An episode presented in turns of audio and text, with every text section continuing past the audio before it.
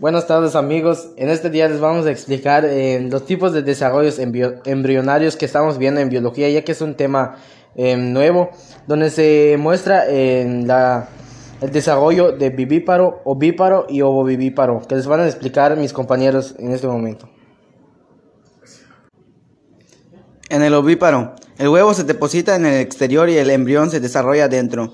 Y todos los organismos de fecundación externa y algunos de interna como aves, reptiles e insectos. El ovovíparo, en el huevo que permanece dentro de la hembra hasta su eclosión no proporciona nutrientes, solo protección. Esto ocurre en tiburones, otros peces y algunos reptiles. En la vivípara, el embrión se desarrolla en el exterior de la hembra, que además nutre al embrión. Esto ocurre en mamíferos como seres humanos, felinos y delfines. Bueno amigos, esto fue todo por el tipo de desarrollo embrionario. Espero que nos escuchen a la próxima.